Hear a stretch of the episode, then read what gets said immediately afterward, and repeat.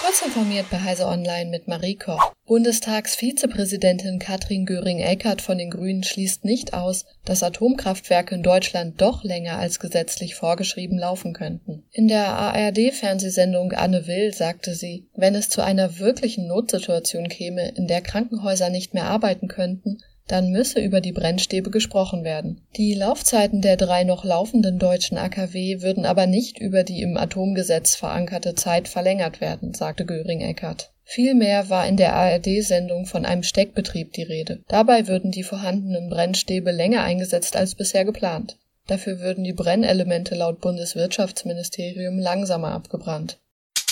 In Moskau hat ein Schachroboter während einer Partie gegen einen siebenjährigen Jungen dessen Finger gebrochen. Das berichten russische Medien und im Internet kursiert auch ein Video des Vorfalls. Zu sehen ist darauf, wie der Roboter und der Junge in kurzer Abfolge Figuren bewegen, bevor sich beide in die Quere kommen. Als der Finger des Jungen von dem Roboter eingeklemmt wird, kommen immer mehr Erwachsene zu Hilfe.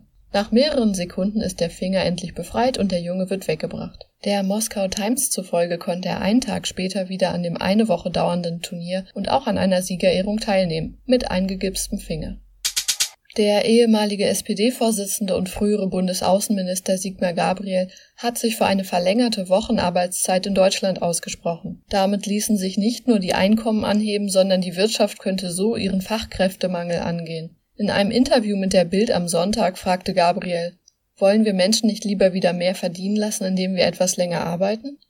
Das US-Raumfahrtunternehmen SpaceX hat den eigenen Rekord bei der Zahl erfolgreicher Raketenstarts bereits im Hochsommer gebrochen. Hatte SpaceX 2021 noch 31 Raketenstarts geschafft, folgten übers Wochenende nun die Raketenstarts Nummer 32 und 33 des Jahres 2022. Damit sieht es weiter danach aus, dass SpaceX das selbstgesteckte Ziel von 52 Start ins All schaffen könnte. Das ist im Schnitt ein Start pro Woche. Getrieben wird die immense Geschäftigkeit vom Aufbau des Satelliteninternets Starlink. Dafür wurden inzwischen über 2700 Satelliten in eine Umlaufbahn gebracht. SpaceX-Chef Elon Musk dem Team auf Twitter zu dem Rekord. Diese und weitere aktuelle Nachrichten finden Sie ausführlich auf heise.de.